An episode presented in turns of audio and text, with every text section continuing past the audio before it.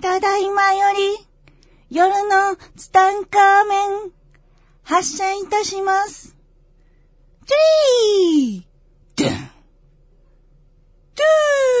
ードゥンワンドゥンゼローはい、皆さんこんばんは。今週もやってまいりました、夜のツタンカーメン。75億光年に一人の一代、桜庭つゆきがお届けします。ということで、今週はですね、この番組始めてもう1年、1年、1年4ヶ月経ちましたけれども、初めて、えーギャオがお休みでございまして、えーギャオ、ギャオ次期取締役はですね、あの、取締役を狙っててですね、もう仕事に燃えてまして、えー今日トラブルが起きましてね、えーちょ、遅刻なんですね。なんで今日はですね、えー僕一人でお届けしたいなと思うんですけれども、こんな時にですね、なんと、私の10年来の友人である、斉藤悟先生という素晴らしい天井画家の先生をお呼びさせていただいております。斉藤先生どうぞ。はい、よろしくお願いします。はい、えー、絵描きの斉藤悟と申します。どうぞ、ね本当桜庭さん本当に今日、あのーありがとうございます。ありがとうございま本当す。にね。もう先生とはですね、もう付き合いも長く、はい遡れば小林聖寛さんとそうですね。一緒にね、はいえー10勉年ぐらい強前をですさねせていただいて、もう、悟先生は僕はもう画伯と呼んで てね、えーもう絵のスペシャリストですから画伯と呼ばせていただいてるんですけれども、ありがとうございますもう聖寛さんの寵愛をですね、一身に受けられてた。そんなことないですいよ。やいや、もう僕はもういつもですね、羨ましくて、あ画あ伯をいつも恨んでました。あ、そ うですか。なんかそんな目線もちょっと感じてた、ね、冗冗談です。いわら冗談ですけどね。まあ本当、セイガンさんにとてもね、えーはい可愛がられて、セイガンさんの表紙をだいぶ書いてますよ。何十冊、何十冊書いいてや、ました20冊以上は書かせていただいて。そうですよね。はいだから、あの、セイガンさんの本のね、表紙を、ほとんどの、そう。絵が上手くないのに書かせてもらってたんですよ。いやいやいや、そんなもうこと二な十歳ぐらいですよからずっと、はい、15年間ぐらい。ねえねだって、画伯がセイガンさんのとこ行かれたのは何歳の時ですか僕19の時です、あ、ね。 19ですか19で絵絵とか全然描いてなかった時にとりあえず描きなさいって言われてあ、セイガンさんにいきなり言われたんでいすきかなり言われたんですよ絵を描きなさいって。描きなさいとあーでしかも挿絵20点と表紙を、はいはいあの金曜日の夜に電話来て、はい月曜日の朝までに、はいじ私の手元に来るようにってことなので実質書く時間24時間しかなくて24時間で20点書いたんですかそうもう寝るなってことですねすごいですね。でしかもやったことなくて相談する相手もいなかったんですよでもうねなんとかやりきってで清官さんはそこで「はい」って言うかどうかだけしか見てなくてであークオリティは何もどうでもよかったって言ってましたねああ、本当に。でも、画伯がはい絵を描くとこは、はいもう見えてたんですよね、セイガンさんね。なんかね、あってね、あの、最初、聖寛先生がまだ、その、心の講演とかをする前だったんですね。で、出会あったのまだ前なんだ。そう。僕は、あの、自転車で日本中フラフラしてまして、はいで、旅行作家の聖寛先生にその旅行先で知り合いまあして、、旅行先であったんだ。そそうなんです。宿で。れ、ファーストイヤーですよ。あ、初耳ですよ。そうなんです よ、もう。ファーストイヤーそうなんですね。あ本当ですかそうなんそれで、あのーいまあ、宿で、はい聖寛先生の話聞かせてもらって、はいで、なんかすごい感動しちゃって、で、次の日朝起きて、はい聖寛さんが私の顔じーっと見てるんですね。あで、斎藤さん、絵がいっぱい売れても、謙虚でいましょうねって言うんですね。絵売ってませんけど、みたいな。あ。わ描いてもいないんですね。描いてないよあ、じゃあその時、絵を好きじゃなかったんですあか、まあ、好きには好きで、あ、好きだったんですね。まあ好きには好きで、まあ、あの、だから僕ね、あの時、聖寛さんが僕を見て言ったの、ペンダコしか情報がないわけですよ。ああ、でも、でも、ペンダコで絵って、ね、もしかしたらほら、勉強が好きかもしれないじゃないですまあ、か。勉強が好きには見えなかった。あの、当時金髪で坊主だったんで、金髪で坊主。 そうなんです。あ当時はね。あーあのなので、ペンダコを見て、あの、絵が好きなのかなって読み取る以外のとところはなかったんですけど、まあ、聖寛先生、ちょっとね、あのー不思議な力をお持ちだったので、そうですよね。で、まあ、そうやって言っていただいて、はいはい、まあ、今に至りますね。すごいですね。で、それで絵を描けって言われて、絵を描いて、聖火さんに渡したわけですね。そうなんですねで、それが本の表紙になったんですか本の表紙になって。すごいですね。ねえ、もうびっくりですね。で、その絵を見たときに、聖火さんなんかおっしゃったんですか何も言わないんですね。あ、何を言わなかったんですよかく間に合わせましたしか言わなかったんですよ。へえ。え、その絵ってどの本の絵えーですかあんまり言いたくないんですけど、あの、聖寛先生のあの、講演者さんっていうね講演者さんのはいえー出版社の5冊目の、はいあの、未来の知恵シリーズの5冊目なんですけど、はいあのね、本当言いたくないんですが、あのこ挿絵がね、はいすっごい幼稚なんですね。ああ、今見たらね。今、いや、もう誰が見ても幼稚なんで す誰が見ても幼稚なんだ。そうそうそう。もう、テンパってはい書いたものなので。ーで、ただ、それね、ある程度やっぱ絵が上手くなって、はで、その本も増産するときに、はいやっぱ全部差し替えれるわけですよ。はいはいはいであの時の絵をぜぜひね、はい上手くなった絵に変えてほしいって言われたら、はいいや、あれはあれで撮っときなさいってああ、そう言っなていんたですだか。いて、えでー結構ずっとね、あの、使ってくださってね、ありがたいですね。本当すごいですよね。セイガンさんね、本当見えてるから。見えてたのかなだって僕も初めて会った時に、貯金通帳の残額言われましたよ。 あ、そうですか。うんやだ、いや嫌な感 じですね。ね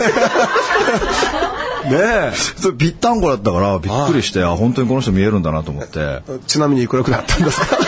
これ、リスナーさん絶対そこ気になりますよね。それは、 それはもういいんですけど。あいいんですかはいいいんですけど。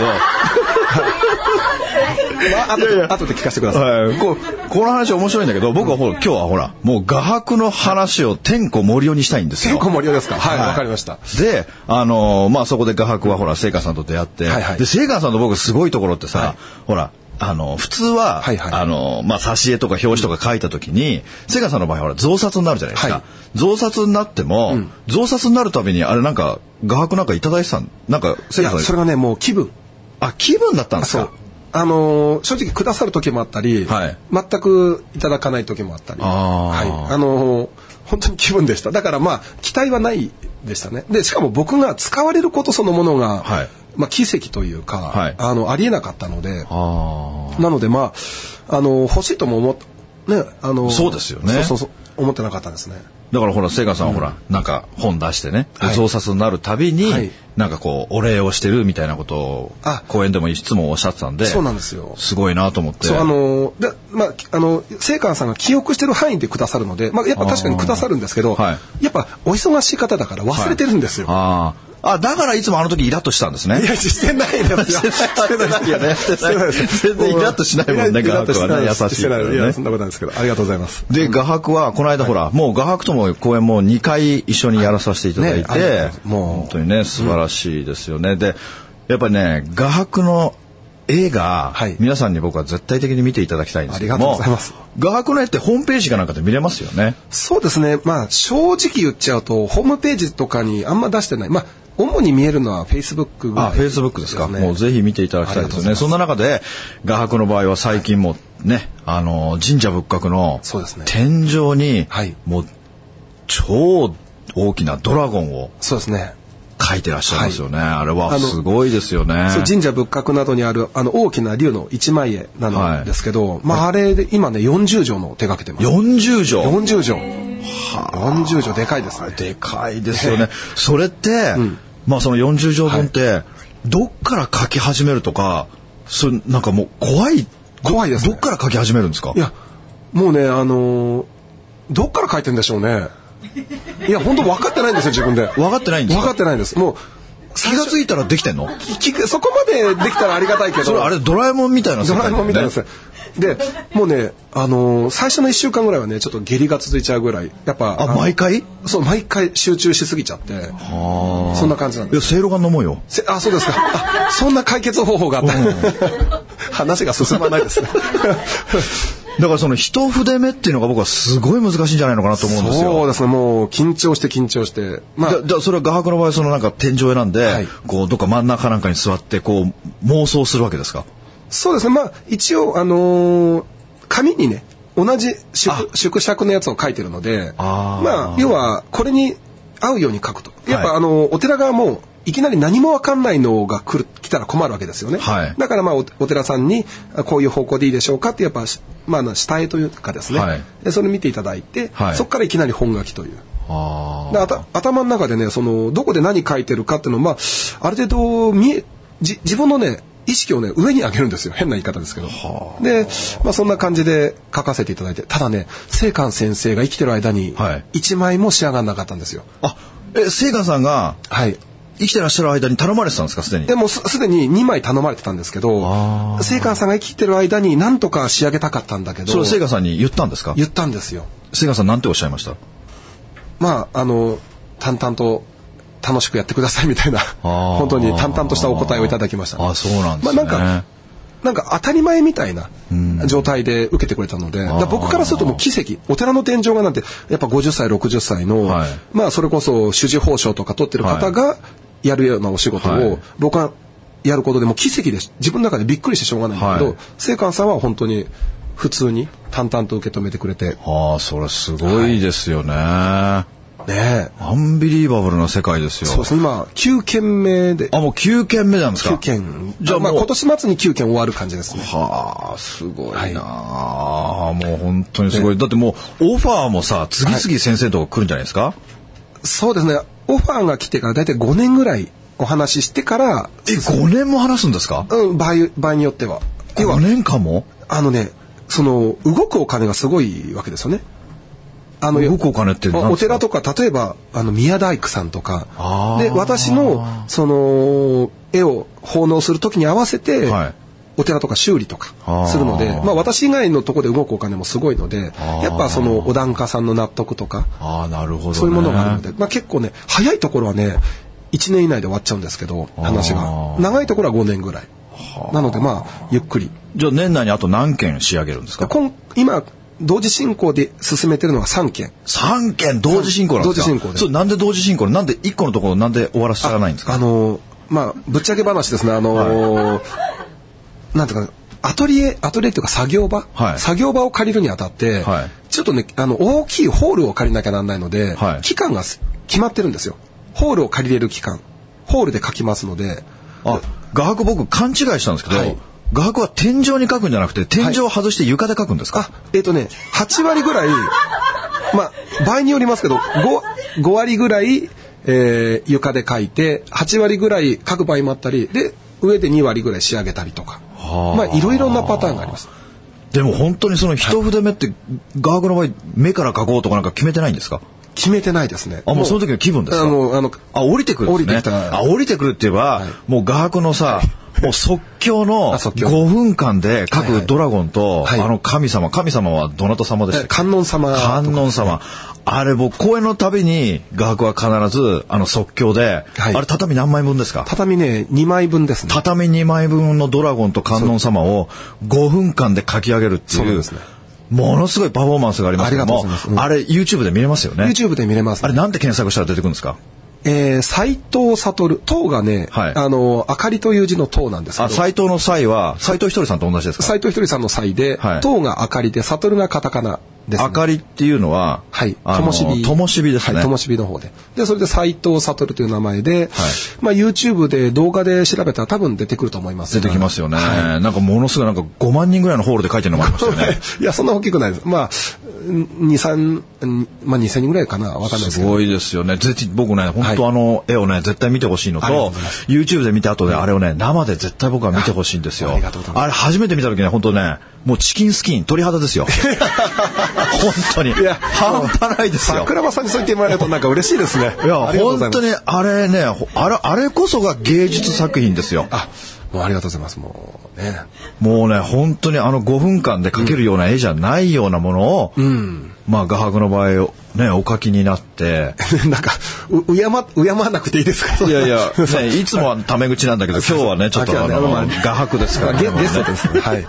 でも本当に、あれは本当に降りてきてますよね。そうですね。あれもう画伯が書いてないよね。書いてないですね。もう自分なんかゼロ入っちゃってますもんね。入っちゃってますね。うん、本当にすごい、確実に入ってますよそうね。、大きい時は、畳 5, 5畳分をはい5分で書くんですよ。本当ですかそ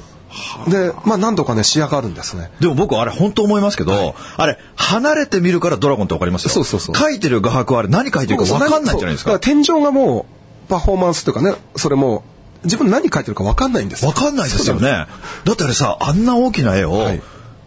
本当に自分が描いてたら、んあれ遠くから見ないとそうなんですバランス感覚が全然わかんないはずなんですそうよ。なんですよ。わかんないんですよ。だもうだから、どうやって見てるんですかって、わかんないとしか言いようがないんですよ。あわかんないけど、はい。やってるわけですねそう皆皆様の目目のところになんか意識を持っていくみたいな。まあ、あーあの、果てしなくちょっと私とはレベルの違う人なんですけど、一郎さんはいがバッターボックスに立つときに、はい10メートル上に自分を置くってあ、そうなんですか。言ってたんですけど、まあ、一それ郎せ、幽体離脱ですかみたいな感じで。ーええまあなんか、本当でもね、意識とか目がね、後ろにあるんですね。はあ、まあそんな感じで。まあね。すごいですよ、あれはね。ぜひ、また画伯のね、講演会に行って、はい講演会しょっちゅうやってらっしゃいますもんね。あそうれ、ですどこで講演会情報わかるんですか私のね、ホームページ。あ、ホームページ見たえら見て講演会情報が出てるんですね。ただね、夏はね、ちょっとはい天井画を描く時間がだいぶ長いので、はいあの、公演あんまり入れてないので、まあ、はいうまいとこ見4 4月の後半ないんですか月。4月の後半はね、えーとね、あのー、あ、そうですね。えー25日25日に。どこでやるんですか富山です。富山 ですかホタルイカですね。ホタルイカ、ただ、もうそこ満員なんですよ。あ、満員ソールドアウト、さすがですね。あ、その後がね、東京でも5月ぐらいですかね。じゃあもうホームページを見てね、はい、褒めもらいましょうね。でね、ちょっと最近ちょっと面白かったトピックス言っちゃっていいですか、はいあどうぞ言ってくださいあの、某有名なね、はいあの、ドキュメンタリー番組から、はい。の、その、つながりのある人から、はい3件、全く、こう、別ルートから。別ルートからですね、はいオファーが来たんですよ。あ、テレビ番組かテら。レビ番組の、ちょっと、まあ皆さんが絶対知ってるようなドキュメンタリー番組なんですけどあれじゃないですかあまあまあまあまあまあまあ。言っちゃいけないんですかあただね、その、僕断っちゃったんですよ。断っちゃったんですか断っちゃったあれじゃないですかパッション大陸とかああいうんじゃないです かまあ私あああいうやつじゃないですかね。そうまあそんな感じまあ誰もわかんないと思うけそう、ど。わかんない。え、まあまあ、そのぐらいで。で、別ルートから来て、はい。で、いや、僕正直出たかったんですよ。では出てくださ出いたよら、。今までね、その、聖寛さんが、こう、私を見てくれた時に、はいあの、本物だったって言いたいわけですよね。はい。聖寛さん、あの時見る目があったって言わせるためにも、はい出た方がいいかなと思ったんですけど、はい夢にね、じいちゃんが出てきて、じいちゃんが出てきたんですかじいちゃんが出てきて出るなって言ったんですね。ええよく、よくじいちゃん出てくるんですかよ夢くに、僕ね、めっちゃじいちゃん出てくるんですよ。あのね、2か、2、3ヶ月に1回はじいちゃん出ます。あ、それでなんかメッセージをメくッれセるーんでジすくかれるんですよ。で、ぶっちゃけ僕はあすごいなの、じいちゃんの言う通りにしてるんですね。で、あそうなんじいですちかゃんの、正直言うとじいちゃんの形を取った何かメッセージとか、まあ自分の気づきかもわかんないですけど、は僕じいちゃんと誕生日が一緒なんですよ。でじいちゃんなんじゃないじいちゃんかもしれないよね。いや、ちょっと年代被ってるけどね。あそうでしょ う。で、じいちゃんと顔がそっくりで、ね、誕生日が一緒で、車買ったら、はいじいちゃんち電話番号と車のナンバーが同じなんですよ。で、ある時、まあ姉がですね、はいあの、ブーメランの法則のように結婚して一回ブーメランのように戻ってきたんですね。ああ、カンバックサーモンかだ。関白サーモンで。で、じいちゃん、ああの、姉ちゃんがね、すごい、ちょっと悩んでた時期があって、はい僕ね、仏壇に、はいおじいちゃん、なんとか、姉を、なんとかしてくださいって言ったら、分かったって言ったのね。ええそしたら、1ヶ月後に、はいじいちゃんと同じ名前の人と結婚してるの。笑っちゃうでしょ、ねすごいですね。じいちゃん、主張強いんだよね。ああ、すごいですね。面白いね。こういう、まあ、誰が見ても事実として、その数字であったり、名前であったり、はいここまで来たらちょっと整合性が合うじゃないですか。すごいですね。で、じいちゃんがとりあえず、今は出るなって。あ、今は出るなって。そう。で、まあ、具体的な年数も言ってくださったんだけど、いつですかまあ、とりあえずね、あの、あと数年後。あと数年後。数年は出るなと。ああ、そしたらもう数年だったら、はいパッションやっちゃっていいわけパッションが、出ちゃっていいそのそれパッシまでョン。番組があればね。ありますよ、あの番 組。ねあの番組は出たいですよ。ねねえ誰もまだ分かってないと思うけどさ、はいあれは絶対出てほしいですよ。でもね、まあなんかじいちゃん、あの、僕本当人生の曲がり方で、本当にいつもじいちゃんが出てきてくれて、はい。そこで、的確なメッセージを。的確なメッセージをくださって、えーじゃあ今までそのじいちゃんのメッセージをはい無視したことないんですか、あ、あの、無視して失敗したことあります。あ、やっぱ失敗しちゃったんだ。そう、あの、やっぱ、ほんまかいなとか、あと自分の欲望が勝っちゃったりとか。あであ。、じいちゃんの言ってること、最近結構ね、あの、す素直に聞くようになってるから、はいあの、やっぱ、今、出たら、はい仲間、ね、はい友達とか仲間とかを、はいまこう、疎遠になっちゃうよって、離れちゃうよってあー、そういうことをなんかね、言ってくれたので、そんなメッセージまでくれるんですかそうそう。すごいですね。もう神様に手加減してもらってますね、僕。すごいですねナビゲーターがついてて。はい。だから僕ね、自分でついてるってあんま思わん思うよりは、はいどっちかっていうとね、もう手加減してもらってる感じですよね。手加減してもらってる新しいですね。いつも手加減してくださってありがとうございますって。さすがですね。さすが。さすが19歳から聖火さんのとこにね。もう手加減してもらってますね。神様にね。すごいですね。本当にね。まあ、あのね、天井画で、皆さん結構見に行きたいって言ってくださる人多いんですけど、はいあ、お寺の名前言ってくださいよ。あ、えっ、とね、お檀家さんしか見れない。お檀家さんっておお墓を持ってはるい人しか見れないようなお寺もあったり、はいあと観光のところもあるんですけど、はい一番見やすいところは江ノ島神社。あ江ノ島神社。あの、年間1000万人来る。 1000万人。来る神その神社の、今日もね、あの、そのご縁をつないでくれた、この前、桜庭さんと僕の公演の主催をしてくれた、あああずさんもねああずさいらっしゃんったが、実を言うとそのご縁つなぎしてあ、くれたご縁つなぎなんですね。で、あの、まあ本当、あずさんからその高林さんっていう、すごいまたお世話になってる人をはい紹介してくださって、それで伊勢神宮で、はいあの、何百年と、はいあの宮司をやってる人が僕を推薦してくれてあー、で、書かせていただいた。本当は、若手が絶対入れない場所あ、。入れないんですか。そこ、やっぱ神様に手加減していただいて、入らせてもらって。でも画伯はもう僕思うんだけど、はい葛飾北斎とかの生まれ変わりじゃないんですかね。絶対違いま すね。葛飾北斎は、はい僕のその、やっぱゴールなんですよ。あ、ゴールなんでゴすーか。ル。あの人は80歳から90歳の10年間で、は長野を歩いて5往復してますからね。超人ですよね。あのー、僕あのー、スピリチュアルな不思議な話も、やっぱはい整合性があった時にちょっと検証する、はいね、あの、聖寛さんのはい教えであるんですけど、実は200年ぐらい前に、はい僕と同じ絵のタッチで、はいで、僕と同じような活動をして、早書きをして、講演をして、似顔絵を描いてあ、天そ井うな画んをですか描いてて、でも天井画も、マス天井っていうのは絶対描かない。はい。で大天井のみ書くそれはい僕も全く一緒なんですけど、はいっていう200年前のはい僕と同じ名前の人がいるわけですよ、それはもう間違 いないんじゃない。絵のタッチも一緒なんですか絵のタッチも一緒なんですその方もドラゴンを描いたんですドかラゴンを描いてたんですよえ、それ画伯見たんですか見たんですよ同じなんですかなんか、まあ、僕はやっぱ自分の違いはあるんですけど他の人が見たら同じに見えるみたいで、まあ、やっぱねでもね生まれ変わりかどうかわかんないけどな何かご縁があって、はいそれも25歳の時にはい仕事してていきなり鳥肌がブワーって立って、はい頭クラクラしてで、はいまあ、車走らせて、はい街中フラフラ回って入ったことないような古本屋に入って、はいで古本屋でなんか知らないけどパッて取ってパッて開いたところにその人が乗ってたんですよ。で他のページ見ても全然載ってなくて、はでやっぱ確率論の問題で他の本も全部調べても全部載ってなくて、まあ、一発一中でその人が出てきて、でまあ、だから何ってわけではないんだけどその僕は全然そのすごい人間ではないんだけどもう神様に手加減していただいてて、はでその、まあ、200年前の人が書いた、はいちある地域の神社があるんだけど、はいそこの神社のちある本当になんだかマイナーなというかですね、はいある地域の神社の横のお寺からオファー来て今年書くんですよ。なんかご縁があるんだなって。なんか面白いこといっぱいで、本当全然この時間じゃ喋りきれません。そうですよね触りだけです。ほんとねでも桜庭さんもね、めちゃくちゃ面白い話いっぱいありますからい。。いやいやいや、僕はもう画伯のトーク真似してるだけ です。何をしゃ、もう全然喋れれ、喋れませんから、本当に。ねえ。面白い感じです。ね本当にね。でも、そう、僕も見たいですよ、その方のはいドラゴンを。ドラゴン、あのホーームページかなんかん見れるんですかね。調べれば見えますけど、ただ、僕がその人の生まれ変わりとかって思った、そういはういなんか、好奇心で見るっていうのはあんまり正直望ましくなくて、はい僕、まあ誰の生まれ変わりは正直だ、なんだってまあまあいいですよねそうそうそう。あの、ただ生まれ変わりらしきものがあるっていうことはいは、人生を豊かにするものだから、はいそれはなんか面白く語るんだけど、はいまあ誰の生まれ変わりとかって言うと、ちょっとなんか違うエネルギーになっちゃうから、は僕ね、織田信長の生まれ変わりだって自称する人と5人会ったことあるんですよ。で、なんでですかって聞いたら、はいい、や、俺短期だからって。え、共通項そこだけですかみたいな。やっぱ、その、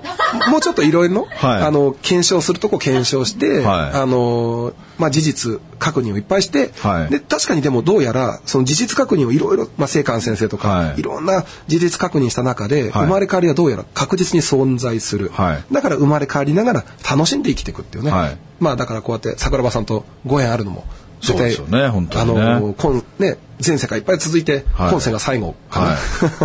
違いますね。 いやずっとね、これからも、い。そうですよね。仲仲良本くして当いたにだけねたらね。。まあでも本当ね、僕は本当に画伯のあの、即興のね、あの話を僕ももっと聞きたかったんですけども、はいそもそもあの即興の絵っていうのが、頼まれ事じゃないです頼まかれ事ですねしかもそれ無茶ぶりですよね。無茶ぶりです無茶ぶりから始まった、はいあの即興の絵ですよね。はいで、それがもう本当に今、画伯そうのスペシャルな必殺技として、そうですね。そう、あの、聖寛さんにも、あの、月曜日までに、ね、提出しろって言っていはいただいたり、そのパフォーマンスも、はいちょっとある有名な、皆さんが大好きな、ある方はのい施設で、はい。